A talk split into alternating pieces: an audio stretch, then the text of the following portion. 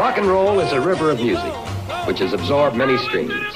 Rhythm and blues, jazz, ragtime, cowboy songs, country songs, folk songs, all have contributed greatly. Delta Cadillac.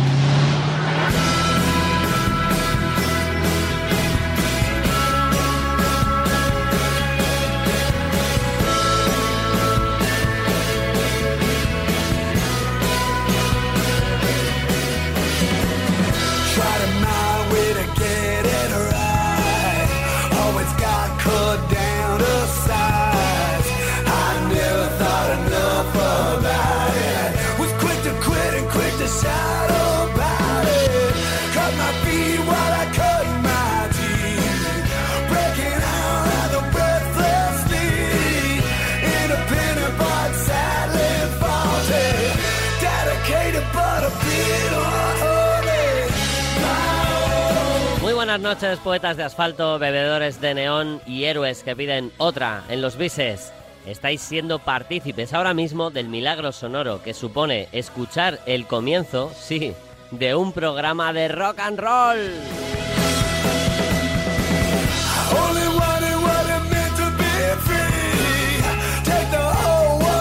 Y esta maravilla está sucediendo en una radio deportiva.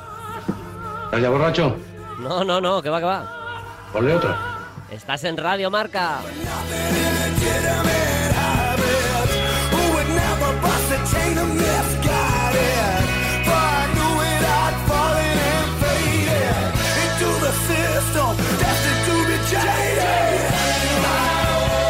Hasta el guardia Fermín de Amanece que no es poco sabe que cuando se juntan radio y rock, el resultado es tu viaje sonoro preferido de la FM. El resultado de la sonrisa que tienes ahora se debe a que está comenzando Delta Cadillac.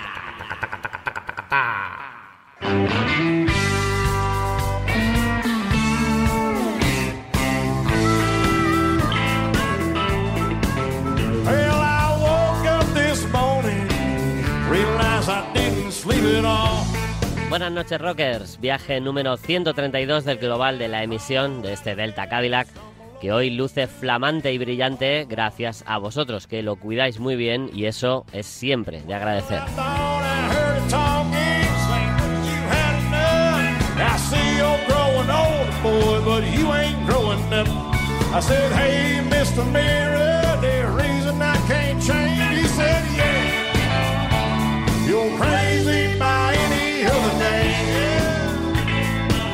Hoy contamos con la ayuda inestimable, voz, talento y ganas de un músico de los pies a la cabeza que presenta nuevo disco y que es un lujazo contar con él esta noche Delta Cadillac, José Ignacio Lapido. Gracias, gracias. Y por supuesto también con el talento de Ángel Zorita y sus buenas heridas. Bien dicho, Jimán. Qué nobleza.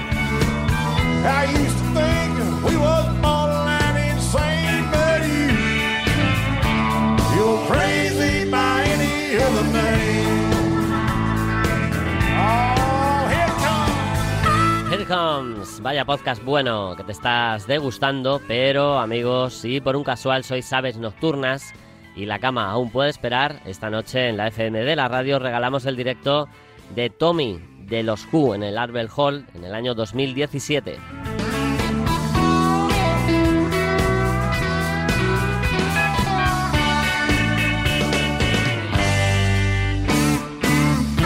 Un menú insuperable al que te puedes sumar y contárnoslo a través de arroba Delta Cadillac RM o también en deltacadillacrm.gmail.com Venga, y comenzamos cogiendo velocidad con un temazo de Temperance Movement que hará que os mováis sin remedio. Midnight Black.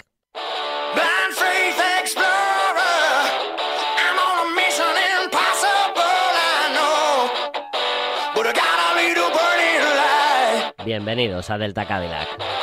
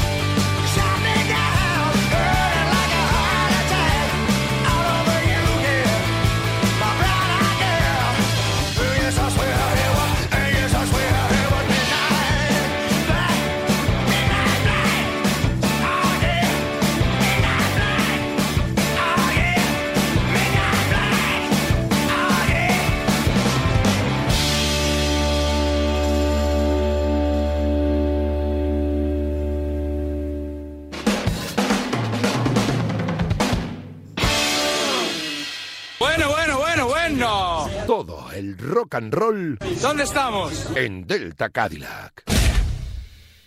Sigues escuchando Delta Cadillac y a estas horas de noche la verdad es que nadie en su sano juicio pensaría que escuchar buena música se considera tiempo muerto. No hay nada más. Antes de que acabe el día, tus malos pensamientos sabrán que este buen músico sigue arrasando. Y cuando pienses, creo que me he perdido algo, inequívocamente tú y yo ya estaremos curados de espanto.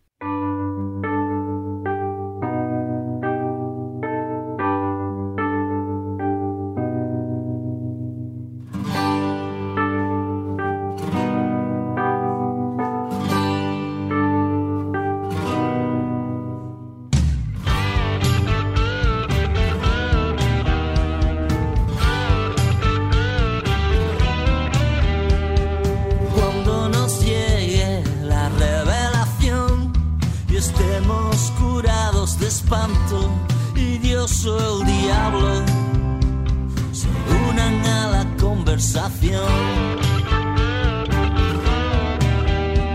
Entonces sabremos si aquella verdad escrita en los libros de piedra tan solo era una excusa para brindar.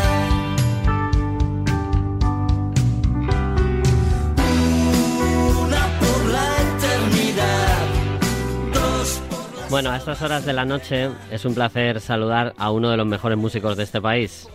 José Ignacio Lapido, buenas noches y bienvenido al Cadillac. Buenas noches, encantado de estar aquí contigo. Bueno, tengo la sensación que la llevo mascullando toda la semana de que si estuviéramos en un bar a altas horas de la noche podríamos estar hablando hasta que amaneciese, pero en una entrevista de radio encorsetada se hace difícil condensar todo lo que te podría preguntar o todo lo que podríamos hablar, así que bueno, vamos a intentarlo. Vamos a intentarlo, sí.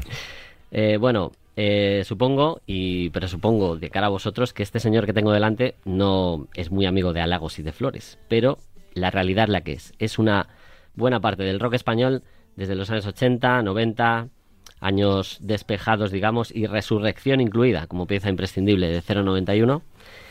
Y desde hace más tiempo del que tiene esta emisora, además, añadiendo una sólida carrera en solitario que celebra ahora su noveno, ojo, disco, titulado A Primera Sangre. ¿Qué tal está siendo la bienvenida? Pues la verdad es que ahora con, con las redes sociales tiene, nosotros los músicos tenemos la oportunidad de conocer la percepción que tiene la gente de tu obra en tiempo real, ¿no? Y, y bueno, todas la- las opiniones que estoy leyendo en redes y tal, y, y la gente que me encuentro en las firmas de discos y tal, pues parece que están encantados con el disco y yo estoy mu- más encantado todavía que ellos de que ellos estén encantados. Es una cuestión de círculo. Que además, aunque vaya todo más rápido, es verdad que todavía, oye, pues algunos saboreamos ahí los discos, despacito. Sí, sí, sí, sí, sí. eh, yo cuando era muy jovencito y, y empezaba a comprar discos, eh, lo comentaba el otro día con un amigo, digo, hay que ver que los días siguen teniendo 24 horas igual que antes y antes teníamos tiempo de poner un disco, la cara luego le daba la vuelta, la cara B, volvía a darle la vuelta, leía la- las letras en la, car- en la carpeta y ahora parece como que todo, ahora hay un vértigo, una prisa que parece que de hecho, por ejemplo, eso, eso ha influido en, en la industria discográfica. Ahora se sacan muchas canciones sueltas, no se sacan mu- hay determinados artistas de determinados estilos no sacan álbumes, sacan sí. canciones sueltas, porque parece ser que la gente no tiene tiempo de, de sentarse un, una cara de un LP dura 20 minutos, ¿no? Sí, a mí tampoco, me- tampoco una eternidad. También me llamaba la atención porque muchas veces te decían, ¿pero qué haces mientras lo escuchas? Y dices, pues lo escucho. Es que no, no escucho. no tengo que hacer otra cosa, lo escucho porque es lo que toca, claro. Claro. Oye, del título, em, a primera sangre me llama la atención porque em, no sé si tiene algo que ver, eh, me, me retrotrajo a un tema de Blackberry Smoke que dice que em, no cambiará el mundo, pero le dejaré una cicatriz.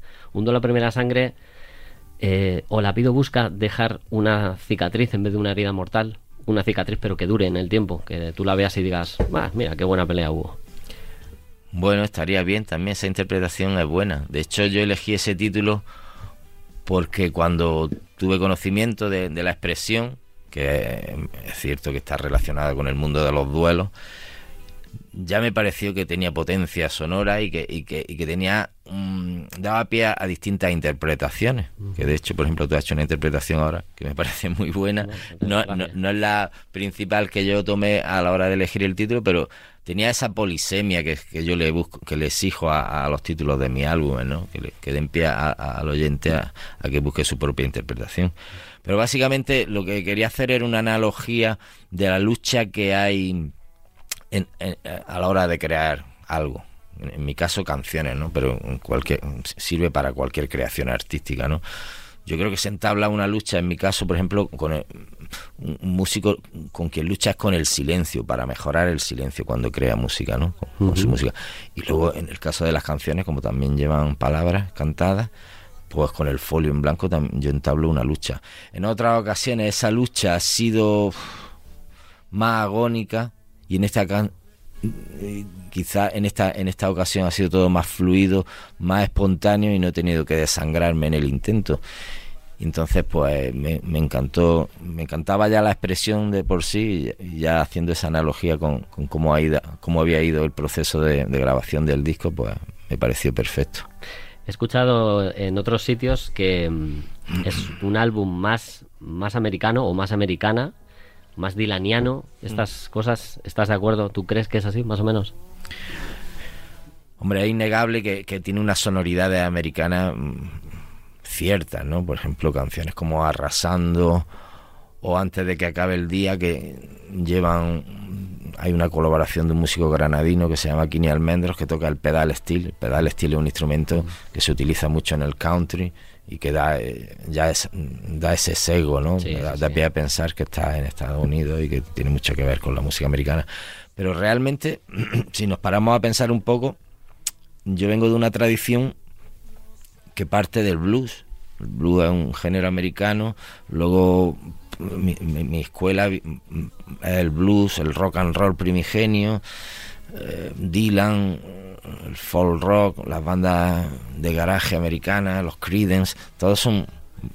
También tengo influencia de grupos ingleses, pero pero básicamente los grupos ingleses también se nutrieron de esa tradición, Sí, del de sonido verdad. Tam La Motown, del soul. Básicamente lo que entendemos por rock, su, su cuna está ahí. Es decir, que ninguno de los artistas que hagamos rock estamos ajenos a, a la influencia americana. Y en este disco, pues, pues las dos canciones que te, que te he comentado antes, pues tienen esa connotación pues de, de folk rock, de country rock. Luego hay otra canción como Malos Pensamientos, que digamos que una canción en el más puro estilo blues de Chi- eléctrico de Chicago, de los años 50. Es decir, que sí, yo, yo me siento a gusto en, eh, ahí con esas sonoridades. Sí, yo creo que se nota y además se nota en las canciones. Eh, de hecho, es que además muchos músicos eh, de rock británicos de los 60 le devolvieron una jubilación merecida a los artistas de blues, porque hasta, en, su, en su propio país eran, eran casi parias. Es un fenómeno muy curioso, eso he leído yo, vamos, soy un ávido lector de libros sobre música y, y efectivamente eh, aquí sucedió una cosa como, como sucedió en el flamenco con los cantes de ida y vuelta, Mm. porque los jóvenes de 20 años de los años 60, grupos como los Jarvers, los Cream, los Animas, los Beatles, se nutrían del rhythm and blues, del blues y del rock and roll americano de los 50, ellos lo, inter- lo- lo reinterpretaron a su manera y al tener éxito en Estados Unidos, un, un mega éxito, los Beatles y los Rolling Stones, los jóvenes estadounidenses que desconocían por Claro. completo su- el legado, sobre todo de música negra, lo acogieron como algo novedoso y, y entonces dio pie a que artistas que estaban olvidados, como Sí. muchos bluesmen de, de la época, tuvieran una segunda, una segunda. Hizo un poco de justicia ahí. Sí, sí, yo sí. creo que sí. Bueno, esto nuevo eh, está grabado, editado, mezclado en Granada, en tu sello, en Pentatonia, eh, con una banda que, bueno, conoces ya muy bien, estáis ahí perfectamente cohesionados, engrasados, llevas años con ellos. Eh, esto refleja que, que, que haces lo que quieres y estás, estás eh, a gusto y seguro de ello. ¿Es así? ¿O las canciones son todavía muy puñeteras y siguen dándote vueltas y poniéndote lo difícil? Hombre, las canciones, las canciones tienen su poder, ¿no? Y a veces te dan más quebraderos de cabeza de los que de los que uno su que- vida propia. tienen su vida propia. La labor del, del, del compositor, del músico, es poner un poco orden en un caos, ¿no? Porque las canciones tienen ese poder que a veces te pueden engañar con un estribillo brillante, pero luego, si, si las dejas descansar, es cuando más perspectiva tienes para analizarlas.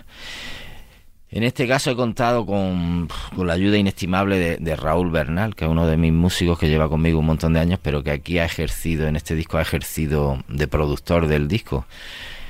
Y entonces mm, Raúl ha tenido la habilidad mm, de, mm, de, de de hacerme que me enfrente a las canciones con otra mentalidad, una mentalidad con, menos, digamos, con menos reparos, con menos miedo y, ha, tenido, como te digo, la capacidad de que todo salga más fluido, ¿no? De que todo salga más fluido y que, la grabación, en- con pocos ensayos previos que hicimos, básicamente nos juntamos la banda solo para tener claras las estructuras de las canciones, cómo empezaba y cómo terminaban las canciones. Pero luego en el estudio, pues las canciones han cobrado una dimensión nueva, pero de una forma sin, sin el sufrimiento quizá que, que había habido en, otra, en otras grabaciones y, y en un tiempo mucho más corto. Eso ha sido sorprendente. Está bueno esto que dices, porque mm, eso es que te conoce bien. Y Entonces te, ha, te ha dicho, mira, ve por aquí, Sí. ya verás que vas a flipar. A- a- la labor del productor muchas veces eso es dirigir la grabación de tal forma de que todo sea más fácil para todos. Con Ceno 91 y en tu carrera nunca yo creo que has sido de, de singles destacados, de, de un, un hit por encima de otro. Pero en este A Primera Sangre, ¿tienes alguna, alguna hija predilecta por encima de otra? ¿O todas las quieres por igual? Tengo obligación de quererlas todas por igual. Esa es la obligación del padre. Que no se enfaden unas con otras. Pero luego, bueno, mm, realmente los singles que hemos elegido, hemos, se han editado tres canciones antes de que se editara el LP, que han sido Curados de Espanto, eh, creo que me he perdido algo y antes de que acabe el día. Yo creo que esas tres canciones, cada una en su parcela, definen muy bien la personalidad del disco. Y mm, incluyendo la participación de 091, es que, eh, jo, es que cuesta no preguntarte por la banda, tío, pero bueno. Pregunta, pregunta. Eh, esto es lo primero que, que Lapido saca después del encierro y la- el tiempo obligado de mascarilla. Hay los textos tienen que ver con esa época chunga o esto lo hemos barrido y lo hemos dejado atrás y hemos dicho, bueno, esto ya empezamos de cero, nunca mejor dicho. No, no, eso no se puede barrer así por, por arte de magia, ¿no?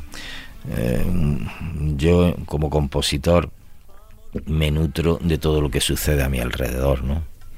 Ya sean vivencias personales, ya sea pf, un- la lectura de un periódico, que haya una película que me haya impresionado, todo eso empieza a girar en mi subconsciente y llega un momento en que le tienes que dar forma de canción y entonces llega la labor del domador de, de ideas, que es el, el compositor que tiene que poner orden en el caos, ¿no? Pero todas esas ideas están ahí, todas esas vivencias están ahí. Y entonces lo que nos ha pasado, a, lo que le ha pasado a, a todo el mundo durante todos estos años, pues que ha acarreado, pues por ejemplo, ha acarreado pérdida inesperada de vida, eh, ha acar- ha acarreado mucho dolor, y un cambio en las costumbres de mucha gente durante un par de años prácticamente. Eso evidentemente, aunque literalmente no esté en una canción que describa esa situación así punto por punto y cronológicamente, pero esa situación seguro, seguro que se ha, se ha infiltrado en, la- en las letras de las canciones, Sí, eso sí. no me cabe ni la menor duda. Es, es inevitable realmente. Aunque eso es verdad que esos años parece que ha pasado mucho más tiempo del que ha pasado, pero es Mm. verdad que fue una bueno una bofetada de realidad que nos llevamos todos de Claro, de hecho, por ejemplo, a nosotros no- nos influyó mucho, porque nosotros 091 habíamos sacado el, el disco en 2019, en octubre de 2019, y habíamos empezado la gira, hicimos 7, 8 conciertos de la gira, y en marzo tuvimos que cortar, en marzo de 2020, que fue cuando se decretó el Sí. confinamiento y tal. Bueno, y nos influyó a nosotros que nos dio tiempo a hacer algunos conciertos, pero otros compañeros sacaban el disco el, el mes de marzo, Sí. el mes de abril, que son épocas de lanzamiento de discos, y se quedaron fuera de toda po- oportunidad de, posibilidad de, ni de, de promocionar el disco, ni de tocarlo en directo, ni nada. Fue terrible, la verdad. Ha sido, sobre todo el primer año, fue terrible. Sí, sí, porque además el primer año era, yo creo que era doblemente, por un lado, lo que estaba pasando, que era la realidad que tú veías, y luego mirar al futuro era demasiado incierto. Era decir, bueno, siempre querías de cómo acabarlo. Bueno, esto se Sí. acaba en dos meses. No, porque cada tres Bueno, meses decía, no, claro. parece que viene Sí. una ola que en China no sé qué, Sí, o no sé dónde, no sé cuál. Y ya decía, jo. Bueno, em, te pregunto por la banda. Hace muchos años, mm, yendo en metro con, con un amigo que se llama César Luquero, que luego fue director de Mundo Sonoro, al que le mando un abrazo desde aquí, me dijo, eh, joder, Luis, es que 091 se separan y la gente no se ha enterado, coño, es que, ¿qué pasa aquí en este país? Digo, ya, sí, a mí me pasa igual, digo, no sé. Luego pasan 20 años y conseguís una legión de seguidores que casi, no sé si duplica o, o se sale de madre de lo que había en esos últimos años 90. ¿A ti te sigue alucinando como a mí todavía? Bueno, César es un buen amigo. Lo, lo Le mandamos un abrazo. Hace, hace mucho tiempo. Y la verdad es que la palabra que más se repetía cuando hicimos la gira de 2016, esa que dices tú que fue un, vamos, que dices tú no, que fue un exitazo, que Lo fue, lo llena- fue, sí, sí. llenamos recintos grandes, tocamos en grandes festivales y tal. Y la palabra que más se repetía era sorpresa y asombro, porque efectivamente cuando nos separamos en 1995 eh, la gira última que dimos de despedida, pues había algunas salas llenas y otras no. Y no eran salas, mm, eran salas de mediana capacidad. Y entonces nosotros llevábamos ya 14 años, pues que estábamos ahí en una línea difusa de entre la supervivencia y, y nuestro público fiel, pero que no nos daba para grandes alegrías. Nos mantuvimos fieles en esa línea, pero a todo el mundo le hubiera gustado tener una mayor repercusión comercial, eso no, no lo podemos negar. Y entonces que 20 años después, con el grupo desaparecido, el catálogo discográfico nuestro no estaba ni reeditado ni nada. Que empecemos a tocar y empecemos a hacer, a agotar entradas en sitios y que nos llamen las antiguas discográficas, o bueno, las nuevas que tienen los derechos de las antiguas, diciéndonos que quieren reeditar este disco, el otro, prácticamente, vamos, prácticamente no, se reeditó toda la discografía de 091 por, por discográficas distintas, remasterizados, pues para nosotros eso nos causó tal asombro que bueno, mm, era como la canción que he escrito aquí, creo que me he perdido algo, era, era todo demasiado bueno para ser real, pero no, fue real, fue real, fue un año estupendo, el 2016 hicimos más de 40 conciertos y estuvimos todo el año tocando, que era de lo que se, se trataba cuando decidimos volver a, por celebrar los 20 años que llevábamos fuera de, del, del negocio, ¿no? Y volver y hacer un año de gira. Pasa que todo salió tan bien que luego nos planteamos seguir, pero no queríamos seguir sin mm, tirando solo del repertorio antiguo. Entonces nos parecía coherente con nuestra nuestra ética artística mm, crear material nuevo y entonces en 2019 fue cuando creamos el, el disco este que te he comentado. Pues, a ver, coherencia yo creo que es una palabra que os ha acompañado de por vida, porque además, y bueno, en tu carrera en solitario también, es que no hay una no hay un cambio de giro, no hay un cambio de estilo, ni un ni un adaptarse a los gustos de, sino nosotros hacemos esto y súbete al tren o quédate fuera, pero es, es lo que nos gusta y es lo que vamos a seguir haciendo. Y eso es de admirar, después de tanto tiempo y que sigas así, me parece más que bien.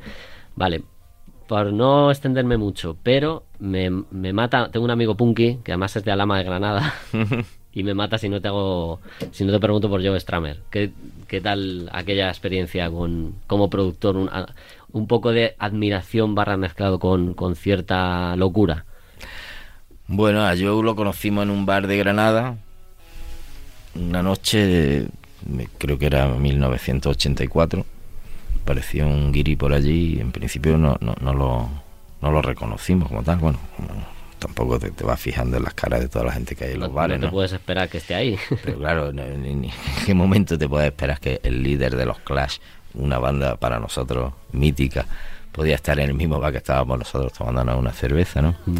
Bueno, la noche se alargó, ya lo reconocimos, lo conocimos, nos presentamos y, y a partir de ahí se creó una, una amistad que él mm, hizo varios viajes a, a Granada y al- alternando porque venía en una época que acaba Bueno, el grupo no se había disuelto, pero Mick Jones se había ido. Sí, estaban en sus y horas el, bajas. el digamos. batería, el Topperhead no lo habían echado y tal y cual. y estaba en una época de bajón anímico. Acababan de sacar un disco que no estaba nada contento con, con la producción, su último disco que se llama Cut the Crap.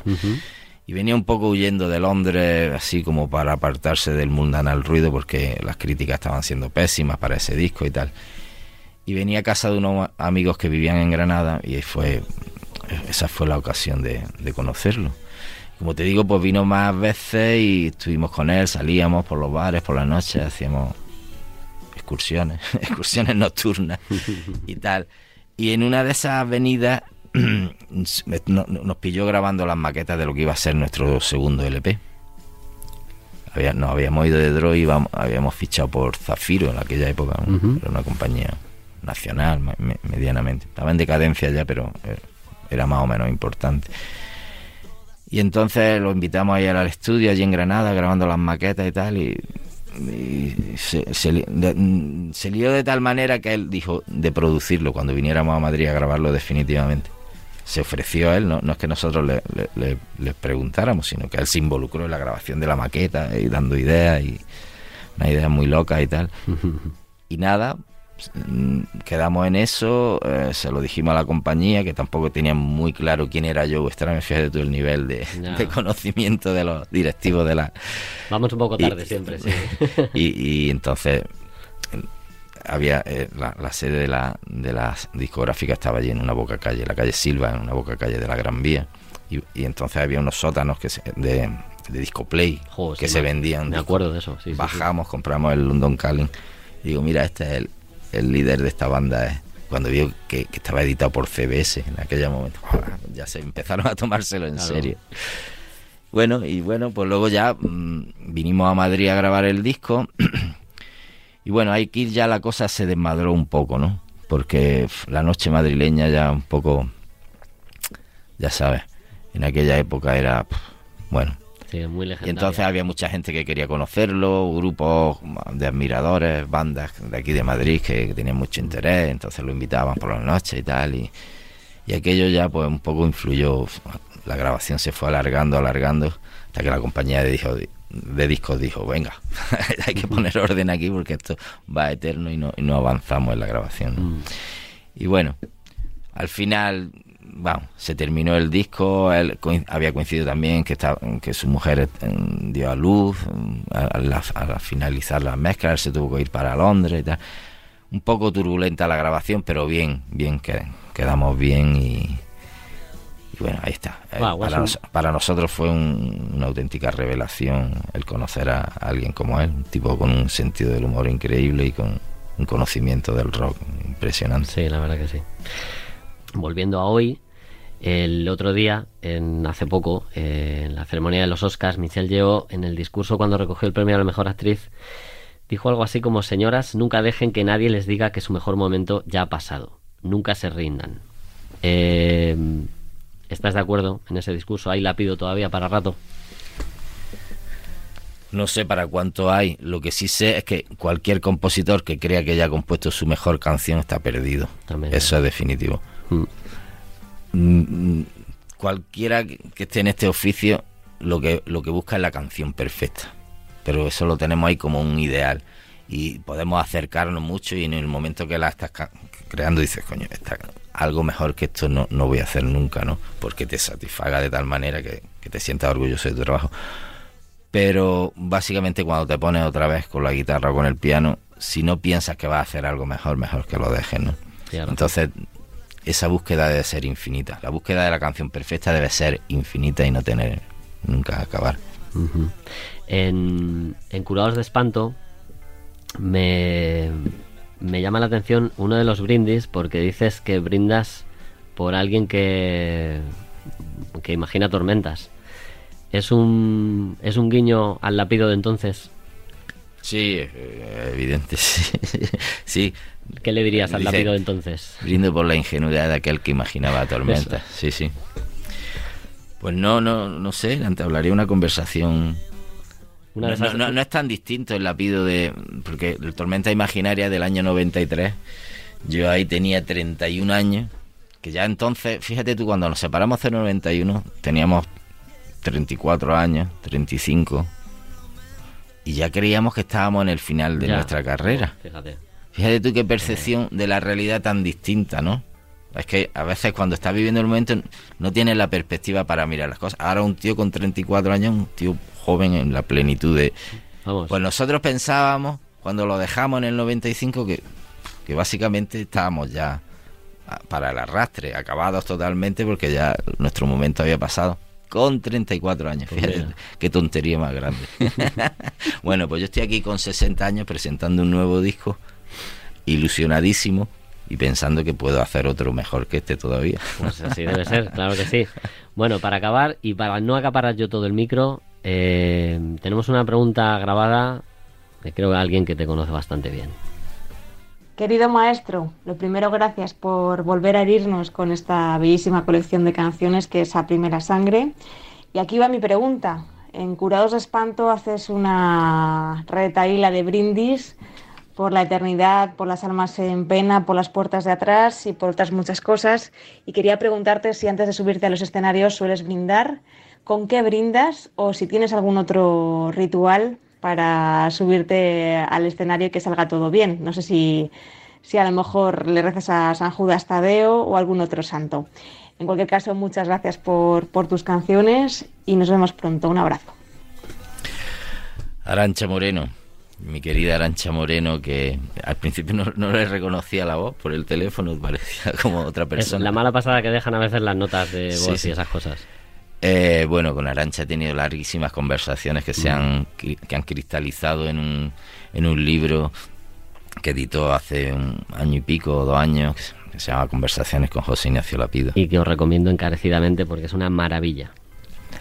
Y bueno, mm, eh, le contestaría a Arancha que, eh, bueno, ella lo sabe, que, que no soy como los toreros que hacen su ritual previo a, a la salida a torear con, con una capilla móvil y hacen su rezo y su, se encomiendan a todos los santos, ¿no? Ella lo sabe que no soy así.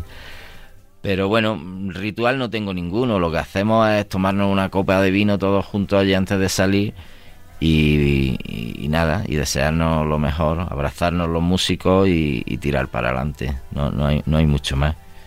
Bueno, Y bueno, el- yo- no es un ritual, eh, yo creo que es una necesidad, es dar paseos por el camerino frenético así, dando vueltas sobre mí, pero eso es más fruto de los nervios que, que de un ritual propiamente dicho, ¿no? fíjate, los nervios, ¿eh? Los nervios, no, no, eso no se acaba nunca, eso, Ya, eso eso es no una se, cosa curiosa. eso no se acaba nunca.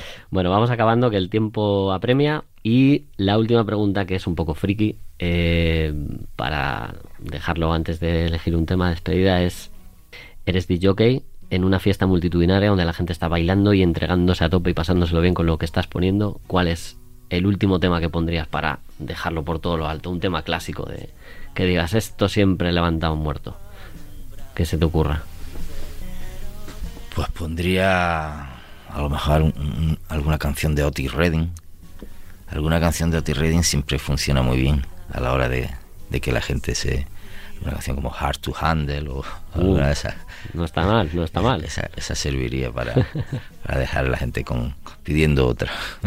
Bueno, ¿y con qué dejamos a la gente pidiendo otra de a primera sangre? Tienes que elegirla tú.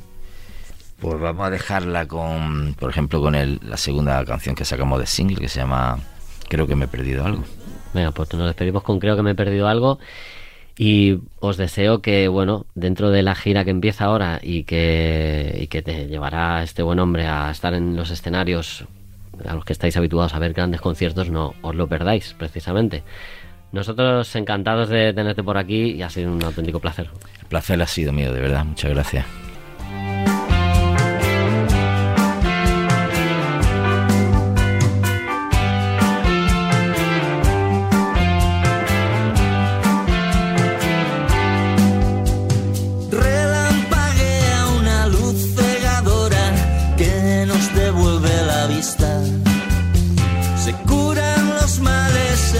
ran heridas se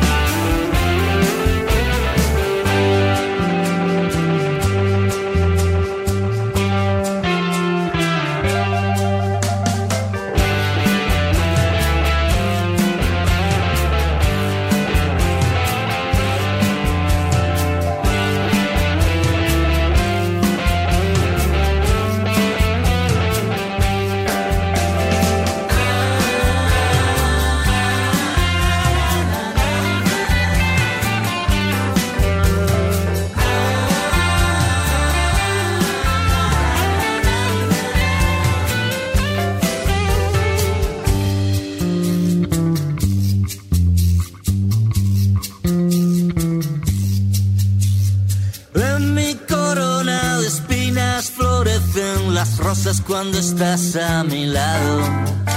Se volatilizan las dudas perpetuas que no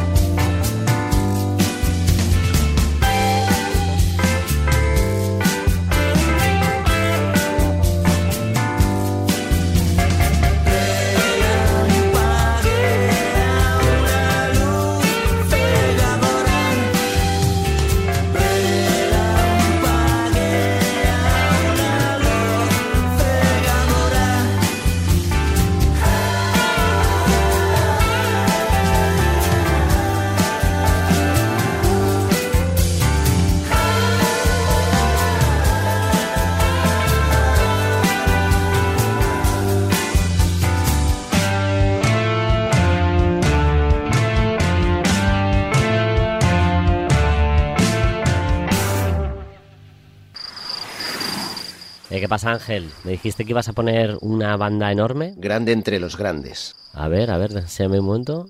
A ver si os gusta. Hola, ostras, tío. ¿Esto es lo que vas a poner? De verdad. Wow, ¿seguro? Lo tengo muy claro. Van a flipar. Sí, señor. Pues vamos. Las buenas heridas. Para mí la música es algo imprescindible e innegociable. Me dirijo a aquellos que la sienten del mismo modo. Hay grupos o artistas que te marcan con un solo tema. Otros te acompañan en diversas fases de la vida. Y así podríamos expresar muchas maneras de sentir y vivir la combinación de ritmo, melodía y armonía. Pero de vez en cuando te encuentras con grupos que lo que han significado es tan especial que lo que te sale al escucharlos o al recordarlos es una respiración profunda culminada con una calmada sonrisa. Todo eso, ya sea en radio o en podcast, merece un reportaje.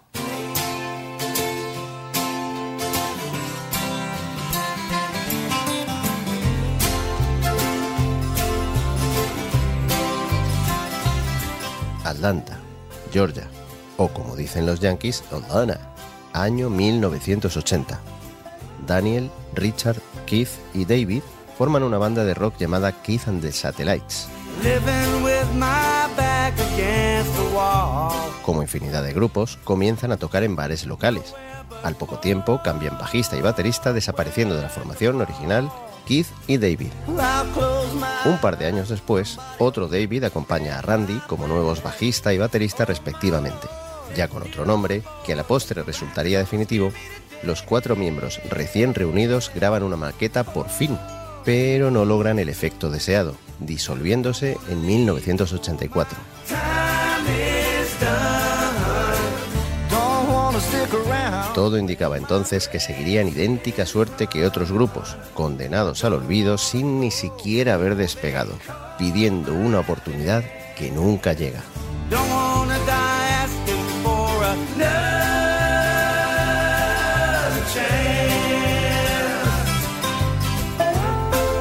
Afortunadamente, aquella oportunidad llegó de la mano de su manager inglés, quien logró convertir la ninguneada maqueta en un flamante EP que obtuvo muy buenas críticas en prensa.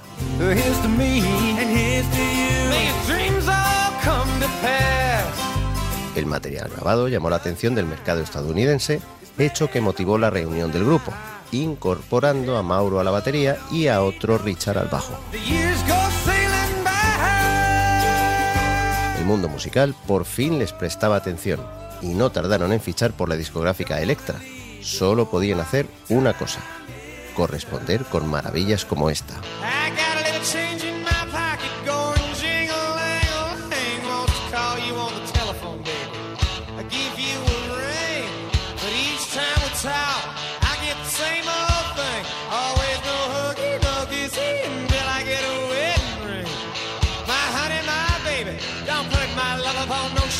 She said, don't hand me no lines and keep your hands to yourself.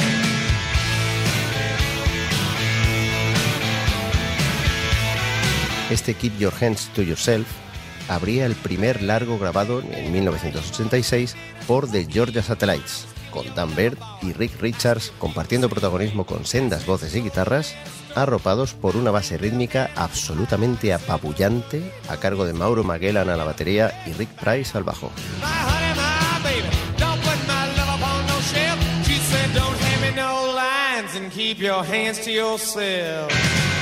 Este temazo alcanzó el número 2 en el Billboard, tan solo superado por un revientalistas como el Divino Na Prayer de Bon Jovi. Muchos podrán decir que empezaron demasiado fuerte, pero hombre, aunque en cierto modo fue de esa forma, ya que no volvieron a llegar tan alto con ninguno de sus singles posteriores, no fue así en la calidad de sus composiciones. Véase este ejemplo.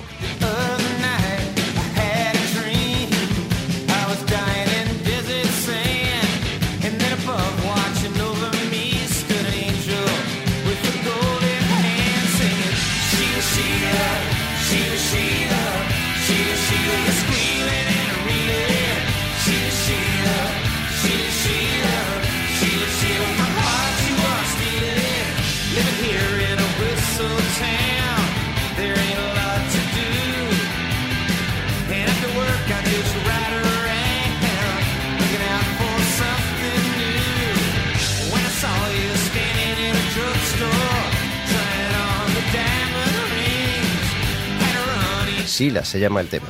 Enorme en estudio e indescriptible escucharlo en concierto.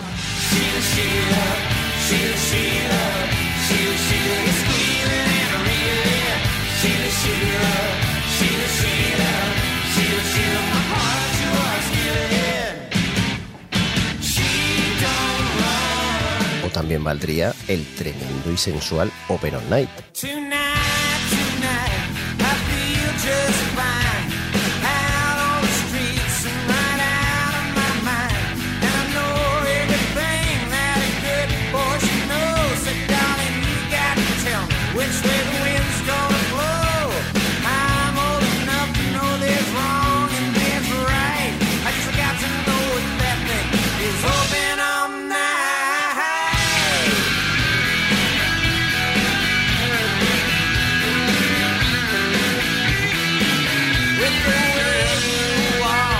Durante tres o cuatro increíbles años nos brindaron no menos increíbles discos de puro rock and roll directo a las entrañas, con claridad de ideas, variedad de humores y tempos.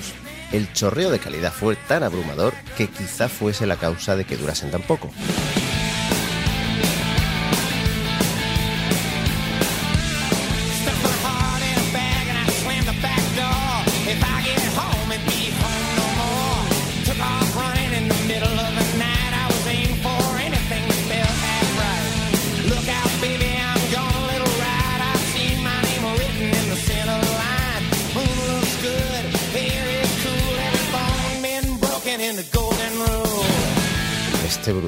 Dante X5 cerró el disco que editaron en 1989, convirtiéndose de algún modo en el mejor broche posible a la presencia del inconmensurable Dan Baird en los Georgia Satellites.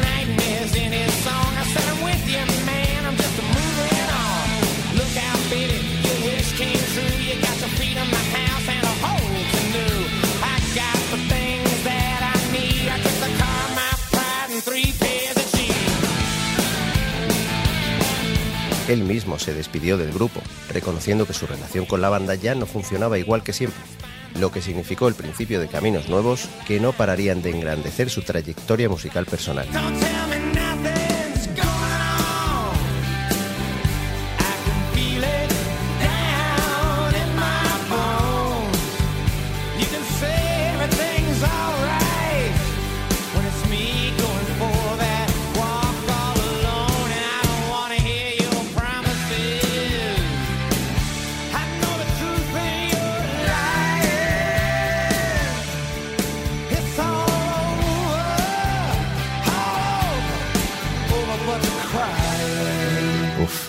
Interrumpir esta salvajada de temas se me hace difícil. Pero bueno, os contaré que este All Over But the Crying, otra composición de Mr. Bird, cuenta la historia de una ruptura amorosa inevitable e inminente, justo en ese momento en que tomas conciencia de que ya no hay nada que hacer. Hey, just go right ahead, little girl. Oh, you got my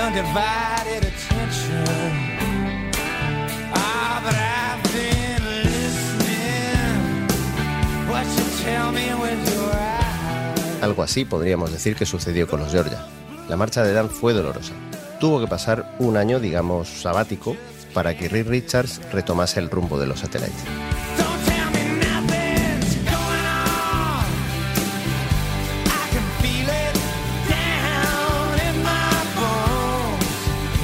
A día de hoy, Dan Baird y Rick Richards viven realidades distintas. Rick continúa saliendo de gira bajo el nombre original de la banda, además de crear un muy grato experimento llamado Western Sizzlers.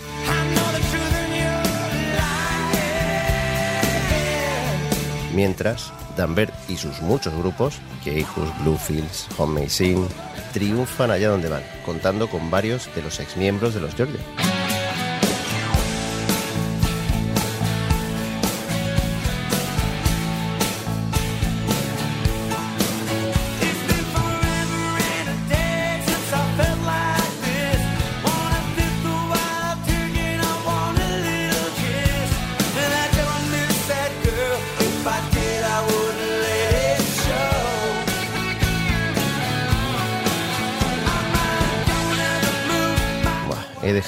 Final este otro conmovedor y adictivo tema, que se convierte en la continuación natural de toda desgarradora ruptura amorosa, o incluso musical, cuando una vez transcurrido el tiempo suficiente, tienes todo lo necesario para poder hacer balance de lo sucedido.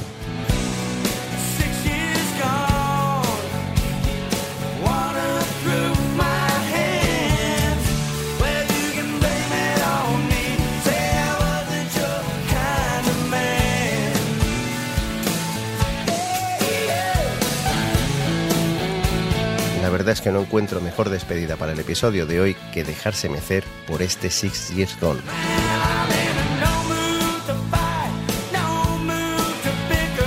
Así que cerrad los ojos, abrid los oídos, respirad y sonreíd. Nos vemos.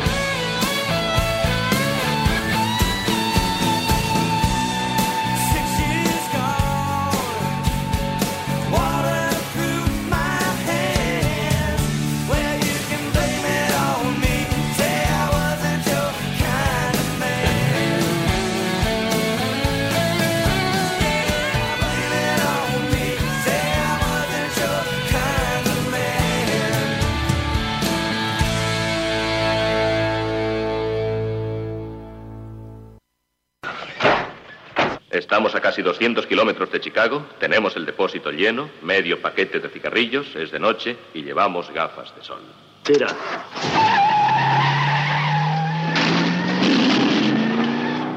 Destocamos el sombrero despidiendo a Jake y a Elwood, que van camino de Chicago, y hacemos la reverencia a las buenas heridas por el regalo que supone cada sábado tenerlas con nosotros y más después de esta fantástica pieza de los Georgia Satellites. Nosotros esta noche os decimos adiós desde Texas.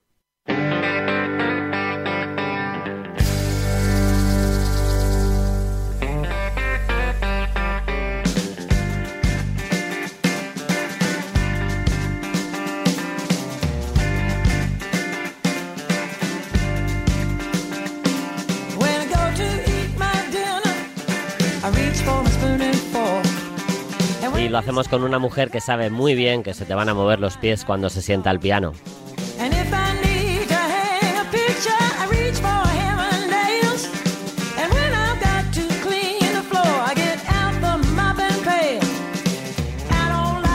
Marcia Ball es una maestra del blues, boogie, rock, jazz, que lleva desde los años 70 tocando y grabando sin parar y editando discos más que notables de la mejor tradición musical norteamericana.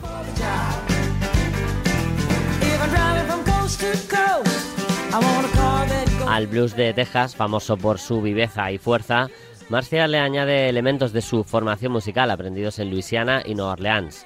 La mezcla que consigue interpretando es única y así lo atestigua en una buena colección de premios musicales cosechados a lo largo de su carrera.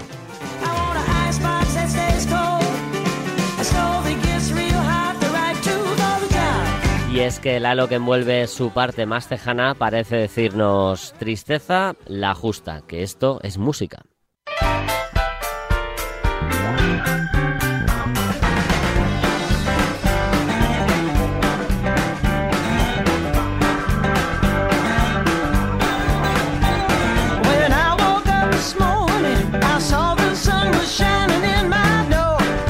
Suena That's How It Goes del disco Roadside Attractions del año 2011 y es un tema que vale tanto si son las tantas de la mañana y aún no te has dormido como si estás empezando un nuevo día.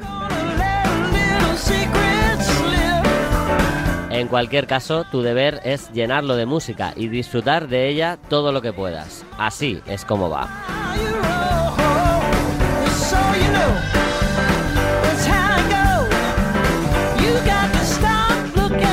Así que, como dice Marcia Ball, no esperes una fecha para algo especial, porque ese algo especial puede ser pues cada día del año.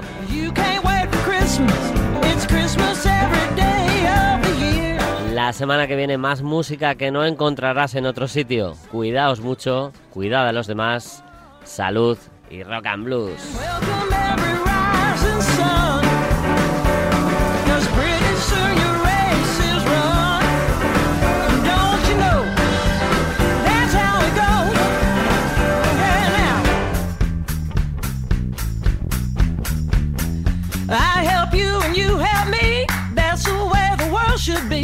Tit for tat and give and take. Now just be good for goodness sake. I'll pick you up if you should fall. It works both ways if it works at all. Hold in your heart the people you love. Always thank the powers above. Everyone deserves a chance.